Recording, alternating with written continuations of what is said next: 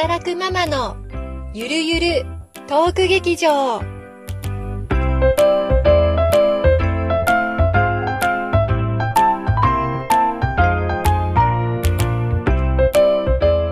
皆さん、こんにちは、ゆりです。今日は映画82年生まれキム・ジヨンを見て感じたことを収録の中で語り合ってみたいと思います。今回は一緒に語り合うゲストをお呼びしております。むっちゃんです。こんにちは。こんにちは。はい。えっ、と、今日はどこから、えーいらっしゃってますか？あの、私たち今ね、ネットで繋いでるんですけど。えっと、今ですね、福岡県の久留米市というところです。久留米市。はい。すごい、あの、うちは関東なので、かなり遠いですね。ね。ありがとうございます。そしたら、映画を語り合う前に、ちょっと自己紹介お願いしてもよろしいですか？はーい。えー皆さん、こんにちは。えー福岡県久留米市に住んでいます、むっちゃんです。えー家族は、えー夫と、えーそうですね、最近結婚したばかりの娘、それから大学生の息子、それから愛犬のビッキーがいます。仕事は、えー社会保険労務士というのをしているんですけれども、主に、えー女性が働くことを応援するということと、えー企業の経営者の方のサポートをしているっていう感じです。今日はよろしくお願いします。はい、よろしくお願いいたします。娘さん、結婚されたんですね。そうなんですおよ。めでとうございまありがす。とうございます。はい。じゃあ、ちょっと早速、本題の方に入っていきましょうか。はい、ぜひ。えー昨日ですね、2020年10月9日、韓国の映画82年生まれ、キム・ジヨンが日本公開となりまして、まあこれはあの、1982年生まれのキム・ジヨンさんというまあ女性が主人公なんですけれども、2歳のね、娘さんの子育てをしていると。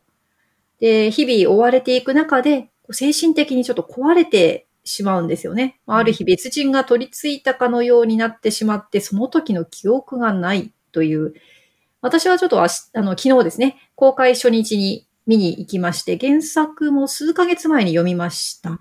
むっちゃんは今日見に行ったんですよね。そうなんですよ。今日娘娘さんとね、見に行ったんですよね。そうなんですよ。そうそう。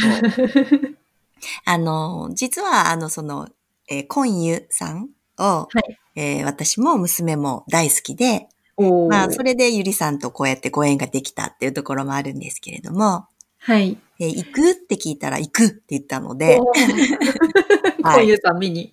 はい。そうなんですよね。あの、コンユさんがね、その、キム・ジヨンのあの女性がチョンユミさんという女優さんなんですけど、その旦那さん役がコンユさんという、とてもイケメンのそうですね。韓国俳優さんだったんですけれども、まあ、これ見て、そうですね、あの、むっちゃんはもう、だいぶ子育ても、ね、あの、みな、あの、子育て、お子さん皆さん手が離れて、だいぶ昔なのかなという、そういうね、あの映画のシチュエーションがだいぶ昔あったことなのかなと思いますけど、そうですね。ね、どういうところがちょっとこ心に迫りました？そうですね。今日やっぱりその結婚したばっかり、8月に結婚したばっかりなんです。あ、の娘さん。そうです、そうです。で、はい仕事を今、まだしてい、まだっていうのおかしいな。えっ、と、しています。はい。なので、なんだろう。うん、娘と見に行くことが、えー、なん、なんて言ったらいいのかな。娘がどうこれを見て感じるかなっていうのが、うんすごく、うん、行く前に思ったことだったんですけど、うん、うん、うん。うん、で、あの、私はもうやっぱりなんか、途中からじわーって涙が出てきた。うん。うん。で、私の隣の隣に娘がいて、うん娘もどっかの部分だけなんかぐしゅんって泣いてた感じがして、あで、ちょっと向こうの方に離れてるところにいらっしゃった方はずっとぐしゅんぐしゅんってやってて、でそうですそうそう。で、やっぱり明かりがついて終わる頃には、やっぱ同じぐらいの年齢の方だったんです。うん。うんで、今、さっきゆりさんがどの辺がっておっしゃったところは、私は、やっぱり親の立場で見てて、うん。娘は、あの、主人公の、おージオンのうん、気持ちで。うん。いるんじゃないかな、と感じました。そうそう。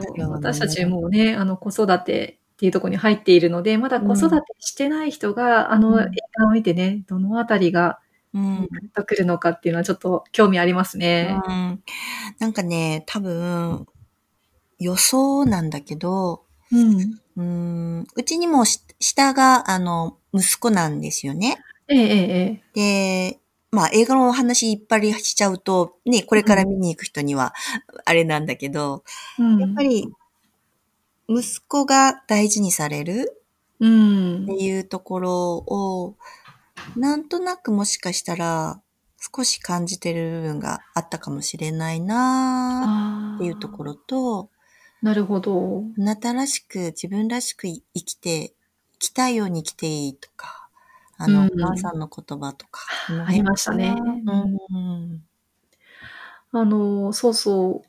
多分韓国も日本も、やはりあの、長男が大事にされるっていううん。ね、文化があって、日本はまあ今どうなんでしょうね。あの、私はちょっとまだ残ってる部分もあるなって感じるし、うんで、もあの、韓国ほどではないなっていうそうそう。気もしてるし、だけど、あの、むっちゃんちはそういう感じで育てているわけではないんですよね。そうそう。特にお姉ちゃんだからってだけは言わないようにと思って育ててきたんだけど、うん。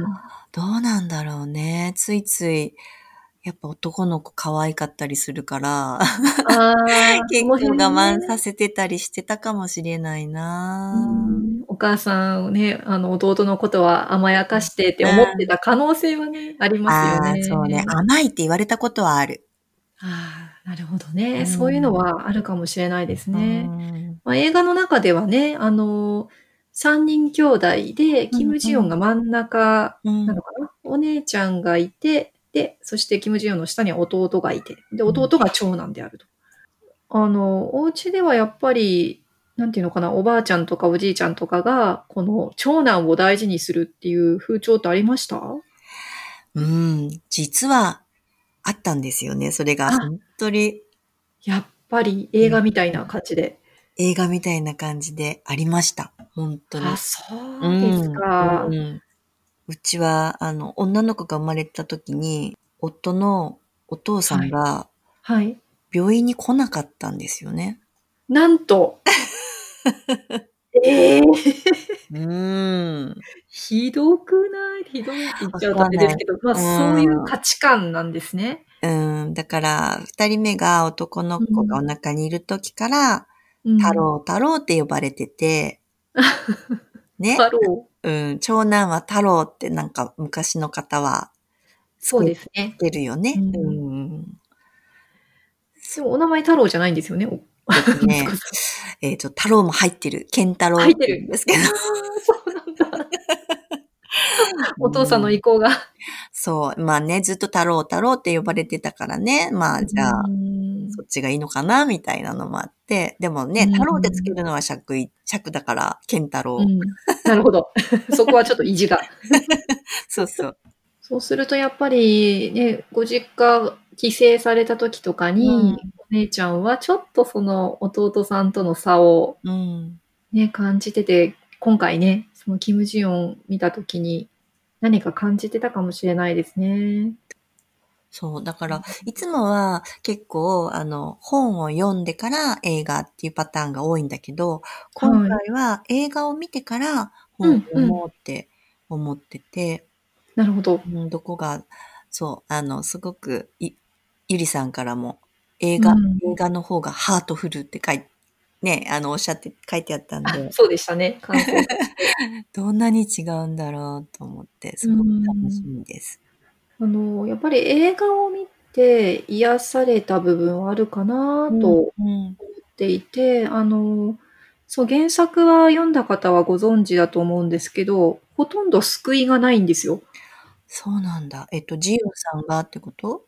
あ、そうですね。ジオンさんがどうしてそうなってしまったのかっていうのを、淡々とその生まれた頃からやるんですよ。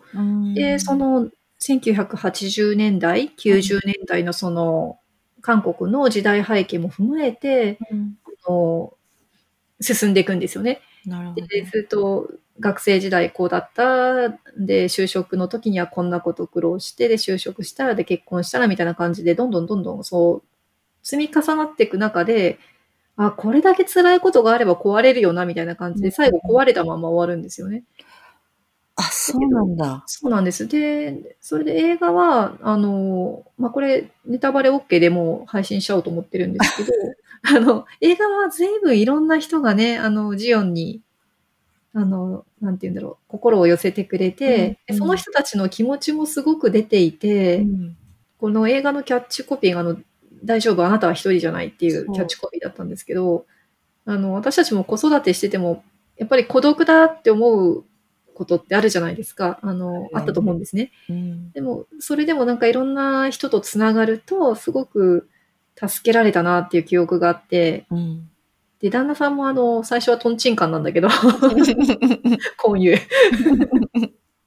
お手伝いしますじゃねえだろみたいな感じの、ちょっとツッコミを入れたくなるようなね、旦那さんなんですけど、うんでもなんか、あのー実際、その原作には旦那さんってほとんど出てこないんだけど、あ、そうあな。のそうそうそう、ぜ全然。で、あの、なんていうのかな、すごい能天気な旦那として出てくるんだけど、うんあの、実際の映画のコンユ演じるデヒョンっうんていう旦那さんは、うんいや、お風呂もね、手伝ってくれてて、うん。で、一応そのなんか理解しようと頑張ってるんだよね。うん。心配で、うん。心配でっていう。うん。ああいう姿とかも、なんか、うん、やっぱりそうなんだよね。あの、一人で悩んでるだけじゃなくて、その周りの人もいるし、お母さんもすごくショックを受けてね、うんうんあの、泣いて駆けつけるし、うん。うん、ちょっとね、それがやっぱり原作と違って、うん、なんだろう、温かいというよりは、あそうやってなんかこう、みんなで何とかしていくんだなっていうのをすごく感じたんだよね。そっか、そっか。原作はそうじゃないんだね。じゃあ、あの、そうじゃないね逆に、うんあの、キャッチコピー的な感じは受けないってこと？本のあ中そうそうそう。だから、あの、最初にそのキャッチコピーが日本で出た時に非常にうん。批判が集まってですね、そうなんそう、ツイッターだいぶ荒れてましたよね。そんな話じゃないって言って。そうなんだ。そう。あのキャッチで、コピーがね。かに、あの強烈さはだいぶ薄まっていて、映画は。うんうん。うん。だけど、多分その小説は、その怒りを、韓国の人って割とその怒りを表すというか、ね、あの、韓韓国ドラマ見ててもよくわかりますけど、うん感情がね、すごく豊かで、社会問題に対してすごい声を上げるじゃないですか。うんうんなんかそれのそのきっかけになるのがその韓国の最初の原作で、うんでやっぱり映画は、じゃあ、まあそれは分かったと。で、その先をこう見ていくような感じなのかなと私は解釈して、まあそういう解釈されてる方も結構他にもおられるみたいなんですけど、なるほどね。ね、なんかむっちゃんもね、あの自分、あのご自分の仕事がそういう女性をこうんう助けるようなお仕事されてるじゃないですか。はいはい。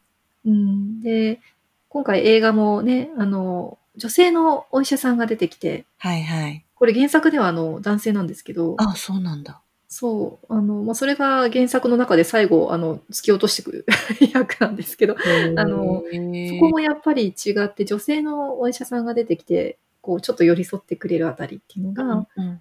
うん、まあそうやってみんなね、こう、手を差し伸べながら、現実の日本の世界でも、むっちゃんみたいな方がね、うん。あの、お仕事で関わって、うん。女性にも手を差し伸べてっていう、そういうことしてるよなって思って。うん。そうね。もうなんだろう。私はやっぱり自分がワンオペ育児をしてて、うん。で出産で仕事を辞めて、ああ。と、うん、専業主婦が10年ぐらいあって、うん。そこから再就職始めて、で子うん育てが中心でお仕事をずっとしていて、やっぱりずっと苦しかったっていうのがあって、うん苦しかったね。なんか、やっぱりワンオペ育児だったっていうのがあり、うん。でも夫は夫で家族を支えなきゃっっていうところで働いていた生きづらさっていうのがあったっていうのを、うん。本当に、だいぶ経ってからそれが分かって、うん。それが分かったのが男女共同参画っていうのを知ってからで、あうあ。ん、そういうのも知れたのも友人うんの力があったりとか、人の声とか、あとやっぱり自分が一歩踏み出して、えーいろんな講演を聞きに行ったり、うん。人とつながったり、うん。ことなので、一人じゃないっていうキャッチコピーはすごく響いたんだけど、原作は少し違うんですね。そうですね。だから、うんそのキム・ジヨンをやっぱり救いたいというか、うん。周りもいるんだっていうのを気づかせてくれるのがこの映画かなといううん。気はしますね。そうそう。私も、うんあの、まあ私は多分むっちゃんほど苦労はしてないとは思うんだけど、やはりあの、ちょうどキム・ジヨンが、あの、2歳の子供を子育てしてるあれぐらいの時はすごく苦しかったんだよね。やっぱり見て思い出したけど。うんうん。うんでそれもうん、苦しいなって思ってる時ってもう完全に自分の殻に閉じこもっていて、うんうん。で、キム・ジヨンもあれ言わないんだよね、弱音をね。そうだね。大丈夫だと思ってて、で、うんおかしくなってることも気づかないし、うん。ね、旦那さんが一生懸命病院の予約取ってきたのにさ、うん検査受けないでお金聞いて帰ってきちゃうんだよね。そうだね、そうだね。高いとか言うん。って。だからなんかその大丈夫だと思ってて、でも大丈夫じゃないんだけど、うん。そんな、そうそう、殻に閉じこもってた時はもうあんな感じだったなと思って、それがちょっとやっぱりむちゃんと同じで、外に出て、うん。うん、いろんな人とつながっていく中で、うん。いろんなことが分かって、そんなに頑張んなくてもいいとかね。うん。そうだんいろんね。な、そうそうそうそう。そういうことを一つ一つなんかこう自分が縛ってたものをこう解放していくというか。うん。そうなんか、そのキム・ジヨンがずっと一人で苦しんでる姿っていうのは、やっぱりきついなと思って見てたかな。